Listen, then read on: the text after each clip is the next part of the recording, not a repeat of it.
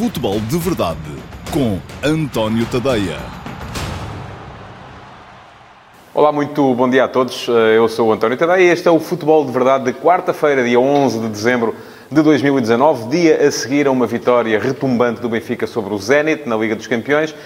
3 a 0, chegariam de qualquer modo para que o Benfica hum, seguisse para a Liga Europa, não para a Champions, mas para a Liga Europa, hum, qualquer que fosse o resultado hum, verificado em Lyon, entre o Lyon e o Leipzig. E, tal como eu disse aqui ontem, não era conveniente estar à espera de boas notícias vindas de França. A verdade que o Leipzig chegou aos 2 a 0, mas no fim acabou 2 a 2 e se o Benfica não tivesse ganho pela tal diferença que o deixasse uh, completamente à vontade relativamente ao confronto direto com o Zenit, teria mesmo ficado pelo caminho e seria o Zenit a seguir em frente para a, a Liga Europa. Assim, segue o Benfica para a Liga Europa. Já temos três equipas, Portugal na Liga Europa, Benfica, um, Sporting e Sporting Clube Braga. Há a perspectiva de também o Flóculo Porto se lhes poder juntar na próxima quinta-feira, quando jogar em casa com o Feyenoord. E, um, se assim for, uh, mesmo estas três equipas já deixam Portugal relativamente à vontade em termos de ranking. Uh, Portugal aumentou ontem, com a vitória do Benfica sobre o Zenit, aumentou a vantagem sobre a Rússia.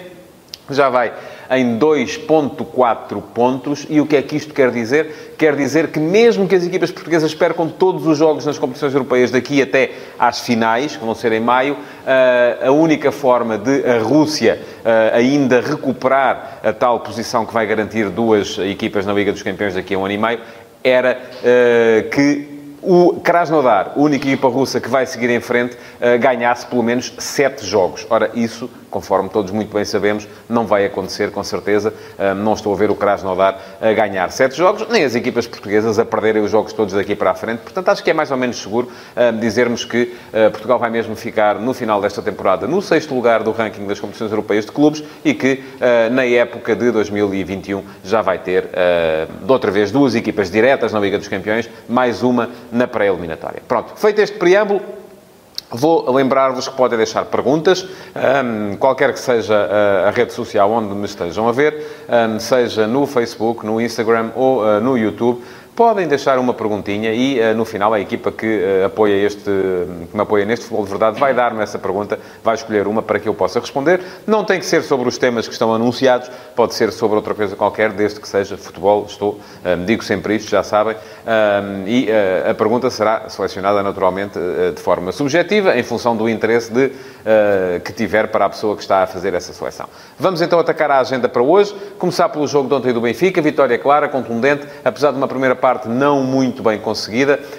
Um Zenit uh, que sabia que desde que não perdesse por muitos, teria sempre qualquer coisa, fosse Liga Europa, fosse até a continuação na Liga dos Campeões. E eu recordo que o Zenit, mesmo a perder por 3 a 0, a 6 minutos do fim do jogo estava na Liga dos Campeões, eh, porque o Lyon estava a perder eh, contra o Leipzig. Depois o Lyon acabou por marcar o segundo gol e o Zenit caiu diretamente de uma posição de Liga dos Campeões para uma posição de fora da Europa eh, e aí não teve já capacidade para ir à procura de, de, de outro resultado.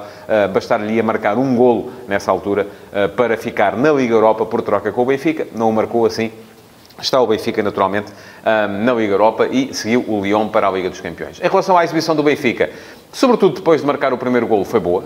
Foi ah, um bocadinho na continuação daquilo que, vinha, que tinha feito já no jogo contra o Boa Vista no Bessa. A equipa está a carburar. Bruno Lage repetiu o 11 e isto é importante. Um, porquê? Porque, de facto, é com estes jogadores que, neste momento, o Benfica está a render mais. Não é o 11 de há seis meses, não é o 11 de há três meses, não, é o, não será o 11 daqui por três meses, é o 11 de agora. Foi isso que eu disse aqui ontem um, e foi antes do jogo. É o 11 de agora. Uh, qual é o 11 base? É o 11 de agora. É o 11 que está a render mais agora. É com este 11 que o Benfica tem mais garantias de conseguir bons resultados e ontem assim foi e conseguiu. Curiosamente, houve duas coisas que foram ditas uh, na conferência de imprensa após o jogo que casam bem uma com a outra.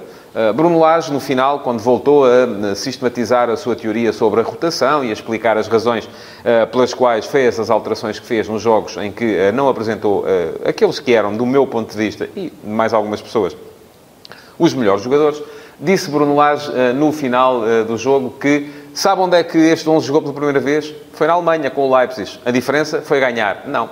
A diferença não foi ganhar. Um, na altura, o Benfica contra o Leipzig fez, reconhecidamente e na opinião de toda a gente, um bom jogo. Fracassou na ponta final, sofreu dois golos em período de descontos e acabou por não ganhar esse jogo. Mas o jogo foi bom, uh, porque os jogadores também eram bons. E depois uh, disse Pizzi também uma, uma frase que casa bem com aquela do treinador.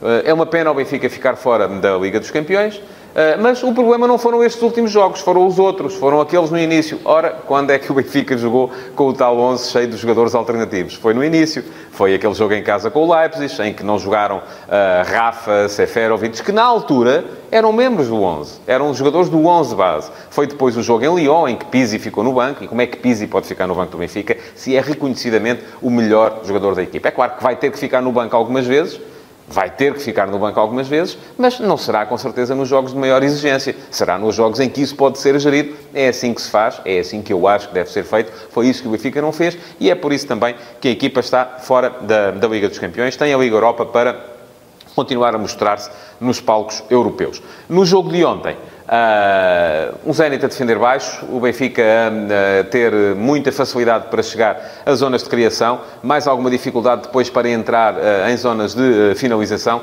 porque o Zenit de facto tinha aquelas duas linhas de quatro homens muito juntas que dificultavam o jogo entre linhas e que um, protegiam muito bem um, a área de, de, da, sua, da sua baliza. E isto levou a que o Benfica só chegasse ao golo num momento em que a equipa funcionou bem em ataque organizado, uma variação de lado do jogo, a bola vem da direita, vai até à esquerda, vem o tal cruzamento da esquerda, que vai apanhar Pizzi depois um, já sobre a meia-direita e volta a bola ao meio toda a organização defensiva do Zenit a ser torpedeada pela forma rápida como o Benfica moveu a bola, um golo muito bem conseguido. Depois, alguma sorte, é verdade, na forma como apareceram os outros dois, a grande penalidade, que é indiscutível, uh, mas que, uh, enfim, me pareceu uh, escusada e até fruto de alguma azelhice do jogador que a cometeu, e depois o autogolo, esse aí sim, então, azelhice total e completa do, do, do, do, jogador iraniano que, que meteu a bola na sua própria baliza. Ora bem, o que é que isto significa? O Benfica continua em altas, o Benfica continua a mostrar bom futebol e vai ter agora três jogos até ao Natal, três jogos. Ainda fico curioso para perceber qual vai ser a gestão do plantel que vai ser feita por Bruno Lage. Porquê? Porque os dois jogos mais exigentes são os dois primeiros. O Benfica vai jogar já com o Futebol Clube Famalicão para o campeonato, jogo que tem o seu quê de complicado. O Famalicão está uh, em quebra ultimamente, mas ainda continua a ser uma boa equipa e uh, vai ser um jogo com certeza em que, em função daquilo que, foi, que foram os últimos dias, o Benfica usou o mesmo 11 no Bessa e contra o uh, Zenit, possivelmente alguns jogadores vão ter de uh, repousar neste jogo com o Famalicão, porque depois a seguir, poucos dias depois, vem um jogo fundamental e também ele muito complicado em casa com o Sporting Clube Braga para a Taça de Portugal. E esse é um jogo de mata-mata. É um jogo que uh, o Benfica vai ter mesmo de dar resposta naquele dia. Portanto, aí, uh, sim, o que faria sentido era que para esse dia, sim, ficassem os melhores ou, pelo menos, aqueles que são neste momento os melhores. Porque é isso que faz todo o sentido. O futebol é um momento, não volto a dizer, não é o 11 daqui a 3 meses, nem é o 11 de 3 meses atrás. Eu até admito que um jogador que entra agora não dê a resposta ideal agora e daqui a 3 meses, continuando a jogar, aconteceu isso com o Servi, daqui a 3 meses, continuando a jogar, está, faz parte do 11 do momento. Mas neste momento não faz. E, portanto, nesse jogo com o Braga, aquilo que o Benfica vai ter de fazer é utilizar este 11, porque é este que lhe dá mais garantias. E depois, então sim, vem um jogo com o Vitória Futebol Clube, fora, jogo uh, complicado, face àquilo que é a nova dinâmica do Vitória, com o Rúlio Velasquez, parece ser uma equipa que já faz mais golos, também sofre mais golos, ah, mas é um jogo para uma competição que é a Taça da Liga, onde o Benfica já não tem grandes esperanças ah, de fazer seja o que for, porque não depende de si próprio. Está dependente daquilo que o Vitória Sport Clube em Guimarães conseguir fazer face ao Sporting Clube da Covilhã. Se o Vitória Sport Clube ganhar ao Sporting Clube da Covilhã, e em princípio é um jogo de uma equipa de primeiro escalão contra uma equipa de segundo escalão, uma equipa que joga em casa é de primeiro escalão, precisa de ganhar para seguir para o Final Four, fez disso um objetivo. Um, tudo indica, ou tudo aparenta, que uh, o Vitória Sport Clube poderá uh, sacar os três pontos nesse jogo e assim frustrar as expectativas do Benfica ainda chegar ao Final Four da Taça da Liga. Enfim, não há jogos ganhos antes de serem jogados, como é evidente, mas uh, não é seguramente esse jogo com o Vitória um dos jogos em que o Benfica tenha de meter tudo para, para ganhar. mas é o último jogo antes do Natal, não há jogos a seguir, pode ser pedido um esforço extra aos jogadores, mas fico curioso para perceber qual vai ser a gestão que Bruno Lage vai fazer da equipa nessas, nestas três partidas que faltam até aquela mini pausa de Natal que as nossas equipas vão ter. Bom, Seguindo em frente, uh, vem aí a Liga Europa. Há quatro equipas portuguesas a jogar. Ainda o Vitória Sport Clube já não tem uh, possibilidades de seguir em frente na competição, mas enfim, continua a querer mostrar-se, continua a querer eh, mostrar aquilo que mostrou até aqui, bom futebol, embora nem sempre com bons resultados, ou quase sempre com maus resultados. Depois, o Sporting e o Sporting Clube Braga vão lutar pela primeira posição nos respectivos grupos. Jogos fora, jogos complicados. Mais um jogo do Sporting contra o Las Clins, que foi uma surpresa muito agradável nesta, nesta fase de grupos da Liga Europa. Um, não tanto uh, o, uh, o do Sporting Clube Braga, que vai jogar fora contra o, o Slovan Bratislava, na Eslováquia. Enfim, um jogo uh, que também pode permitir ao Sporting Clube Braga ficar em primeiro. E é muito importante ficar em primeiro no grupo, porque ficar em primeiro no grupo garante que não se vai apanhar com equipas caídas da Liga dos Campeões. E já viram as equipas que caíram da Liga dos Campeões? Olhem, só ontem Ajax, Inter de Milão, só assim, e Salzburgo, além do Benfica, só assim para uh, dar aqui um pequeno aperitivo daquilo que vai ser a Liga Europa daqui para a frente. Vai ser uma prova muito, mas mesmo muito interessante. Uh, mas, relativamente às equipas que uh, vão jogar a Liga Europa, os jogos são só amanhã, ainda temos tempo amanhã para falar sobre eles. Hoje, aquilo que uh, trouxe para aqui foi no caso do Sporting, porque já são notícias repetidas, há dias seguidos que se vem falando, no interesse do Sporting em Pedro de la Vega, um jovem extremo uh, argentino do Lanús, 18 anos, parece que é a última bolacha do pacote no Campeonato da Argentina, e uh, também é preciso dizer que no Campeonato da Argentina uh, os pacotes de bolachas acabam com alguma, com alguma frequência e todos os anos ou todos os seis meses aparece alguém que é a última bolacha do pacote. Uh, aqui há seis meses era o Tiago Almada, uh, que também parecia ser um jogador absolutamente extraordinário e não está dito ainda que não seja e que viria parar ao Sporting um, ao abrigo da tal parceria com o Manchester City que quereria ou teria interesse no jogador, por isso mesmo iria investir nele e à partida, como não tem ainda lugar no plantel de uh, Pep Guardiola, ele viria uh, para o Sporting durante algum tempo, antes de poder chegar à Premier League. Agora, fala-se de um negócio semelhante uh, com Pedro de la Vega, e eu, sem vir aqui dizer que os jogadores são bons ou maus, e terão de ser bons naturalmente, porque se não fossem, o Manchester City não estaria interessado neles, aquilo que eu pergunto é se são aquilo que o Sporting precisa. E eu acho que não são. Porque nós, eu volto a dizer, eu estou cansado aqui já de falar, até vou buscar o papelinho para não me esquecer de nenhum. Olha aqui para a lista de extremos do Sporting no plantel atual. Rafael Camacho, Fernando, Rezé Rodrigues, que não é ponta de lança, é extremo, Giovanni Cabral, Luciano Vieto, Gonçalo Plata e Anik Bolazzi. São sete. Sabem quantos lugares há no 11, mesmo jogando em 4-3-3? Há dois. Sobram cinco. Há Joelson a subir da equipa de sub-23 e o próprio Presidente já disse há tempos que Joelson uh, é um jogador em quem o Sporting acredita muito e, uh, com tanta gente à frente dele, dificilmente lá chega. Plata, uh, até há pouco tempo, dizia-se que ia explodir, ia ser ele próprio também, a última bolacha do pacote uh, sportinguista. Ora bem, se o Sporting vai buscar mais extremos, eles têm que ser para entrar de caretas no 11 principal e para resolver os jogos, não é? Não são jogadores para virem aqui uh, fazer uma adaptação à Europa. E perante isto tudo, aquilo que eu pergunto é se o Manchester City não estará interessado num ponta de lança, num médio centro, porque é disso que o Sporting precisa. E então, se o City for comprar esses, pode colocá-los no Sporting por empréstimo durante algum tempo e o Sporting até pode ganhar alguma coisa com isso. Agora, mais um extremo, para quê? A não ser que seja, de facto, eh, Pedro de la Vega o jogador que vai mudar a face da equipa do Sporting e vai garantir que o Sporting, afinal, ainda vai chegar-se a, a, perto dos, dos, clubes da frente no Campeonato Nacional. Um, Parece-me que são oportunidades de mercado uh, que levam a que muitas vezes os clubes portugueses e o Sporting, neste particular, sejam conduzidos de fora para dentro e não de dentro para fora e era importante que a coisa funcionasse um bocadinho mais ao contrário. Breve nota final para falar de confusões.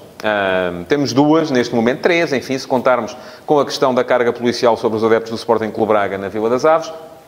A coisa não correu bem, o Braga está a protestar uh, devido à atuação das forças de segurança. Tudo isso vai naturalmente ser averiguado e uh, vai-se perceber o que é que se passou ali. Há a questão entre Hugo Viana e uh, Artur Soares Dias, duas versões diferentes, e isto já se vê como é muito fácil uh, no futebol nacional um, criar aqui um buzz sem que uh, se perceba exatamente onde é que está a razão, porque aquilo que está contado no relatório do árbitro é uma coisa, aquilo que está contado, ou que pelo menos foi contado por fontes próximas do diretor desportivo do Sporting à imprensa, é outra completamente diferente. A tal frase, és um arrogante do, enfim, um, aparentemente terá surgido segundo dizem no Sporting, em resposta ao facto do árbitro ignorar uh, uh, que o Guiana estava a falar com ele, aquilo que o árbitro conta é diferente, onde é que está a razão? Olha, eu não sei, não estava lá, mas com certeza que alguém estava e alguém vai poder esclarecer. E a mesma coisa relativamente ao alegado soco